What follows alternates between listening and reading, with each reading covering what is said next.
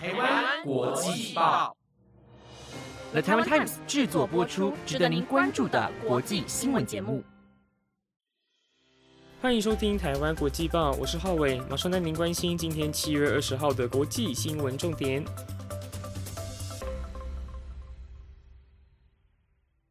Hello，大家好，我是浩伟。这礼拜因为晚轩有一些事情，所以决定来跟我换班，所以就会由我来负责今天礼拜三晚上的国际新闻。那今天的五则国际新闻将会带您了解乌俄战争以及世界疫情的最新消息，还有斯里兰卡在今天已经选出新任总统。更多精彩内容就在今晚的台湾国际报。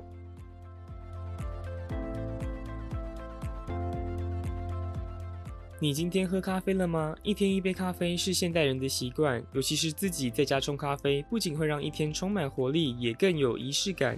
猪猪鸟咖啡秉持着对咖啡的热爱，坚持进货高品质的精品咖啡生豆。从最初的进货开始，一次次的挑选，严格把关每一个步骤，结合专业产地经验，让每包咖啡豆都是最高品质，将最好的风味呈现给大家。本次国际报和猪猪鸟合作抽奖，要将最好的咖啡送给大家。快到国际报 IG 看看完整抽奖方式，就有机会抽中高品质咖啡哦。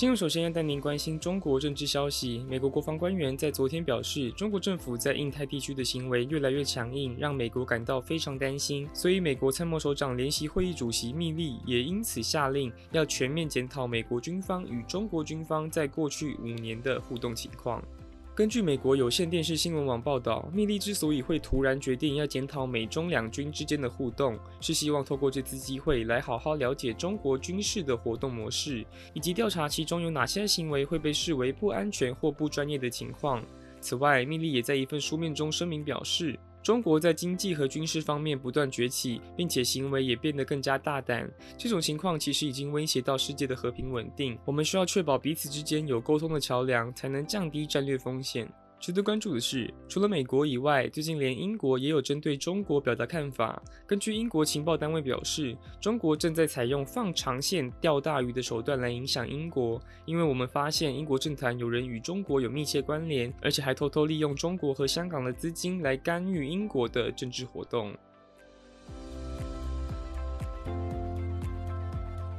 接下来要把焦点放到欧洲，位于巴尔干半岛上的北马其顿和阿尔巴尼亚，其实一直都是欧盟的正式候选国。但是到如今已经过了好几年，这两国在加入欧盟的程序方面却始终没有进展。一直到了昨天，欧盟才宣布将与北马其顿和阿尔巴尼亚展开加盟谈判，也让这两国距离成为欧盟成员终于是靠近了一大步。根据法新社报道，北马其顿总理科瓦切夫斯基表示，经过十七年的等待，我们正式开始谈判了。北马其顿在加入欧盟的这条路上遇到许多阻碍，甚至还被迫更改国号。如今，我们终于能迈向欧洲大家庭。而阿尔巴尼亚总理拉马则引用名言回应。这不是结束的开始，而是开始的结束。这次三年来，我们没有放弃，所以才能看见希望。此外，欧盟执行委员会主席范德赖恩也向两人道贺，这是你们全国人民应该得到的结果。虽然这个谈判可能还要再花上好几年的时间，但至少能跨出这一步就已经值得肯定。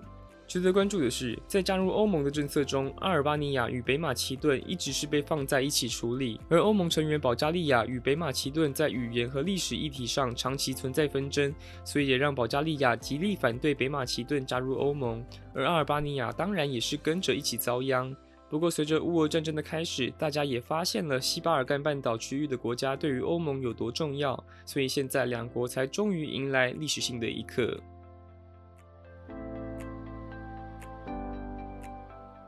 第三的新闻要关注疫情消息，同样位于亚洲的日本与南韩在最近是来到疫情高峰。日本光是在前天的单日确诊数就有七点六万，其中是以京都的一万八千四百九十五例及东京的一万两千六百九十六例较为严重，其他地区则都控制在一万例以下。而南韩在前天的单日确诊数同样突破七万，也创下了近八十三天以来的最高纪录。日本东邦大学传染病学教授管田一博表示，第七波疫情之所以会这么恐怖，绝对。与 Omicron 亚型变种病毒株 BA. 点五的高速传播有关，所以目前看来，日本可能要考虑恢复社交安全距离限制，减少人与人之间的接触，才能有效避免病毒传播。此外，根据厚生劳动省统计，重症人数都是在感染人数激增之后，隔一段时间才会开始增加，所以政府必须赶快做好准备，免得未来遇到医疗量能不足。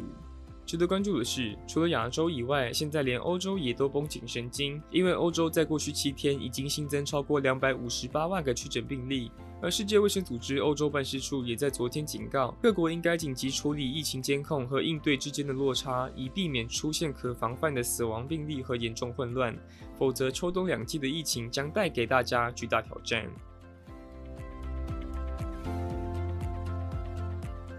第四则新闻要关注最近动荡不安的国家斯里兰卡，在经历破产以及总统逃跑之后，现在终于传来比较正面的消息，那就是斯里兰卡在今天已经选出新任总统，将由七十三岁的威克瑞米辛赫正式接棒，任期直到二零二四年。综合外媒报道，大理总统威克瑞米辛赫在外交及国际事务方面经验丰富，因为他在先前就已经六度担任总理职位。而在这次的票选当中，他是以一百三十四票击退了前教育部长阿拉哈佩鲁马以及左翼领袖迪桑拉雅奇。但其实这个结果并没有让大家满意，因为有许多百姓无法认同他之前的执政表现，所以宁愿接受不曾待过高层的执政党议员阿拉哈佩鲁马。而更有一些抗议者在选举前就曾表示，如果克瑞米星赫最终胜选，可能会导致民众的示威越演越烈。值得关注的是，斯里兰卡现在经济崩溃，然后外汇存款也已经耗尽，情况非常不乐观。目前只能与国际货币基金 IMF 持续谈判，看看能不能想出办法。而 IMF 总裁乔治艾娃则对此表示，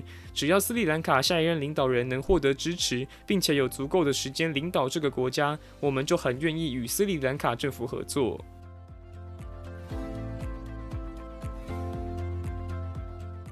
最后一则新闻要关注乌俄战争最新消息。乌克兰东部顿内兹克的克拉莫托斯克市区在昨天遭到俄罗斯用飞弹攻击，造成至少一人丧命。但乌克兰也不甘示弱，马上用美军赠送的海马式火箭展开反击。摧毁了一座被俄军占领的重要桥梁。根据路透社报道，顿内兹克州长基里兰科表示，克拉莫托斯克市中心遭到攻击后，引发了巨大爆炸声响，并导致一栋住宅因此起火，最终不幸让一位平民身亡。不过，有军事专家分析，乌克兰最近得到的海马式火箭炮比其他火炮更准，射程也更远，很可能会帮助乌克兰在接下来扭转局势。而事实上，乌克兰官员在几周前就有说过，在西方援助的情况下，乌克兰正计划要展开反击，把被占领的地方都要回来。值得关注的是，乌克兰总统幕僚长叶尔马克在昨天表示，现在的重点是不要让战争延长到冬季，因为冬季过后，俄罗斯将有更多时间攻城略地，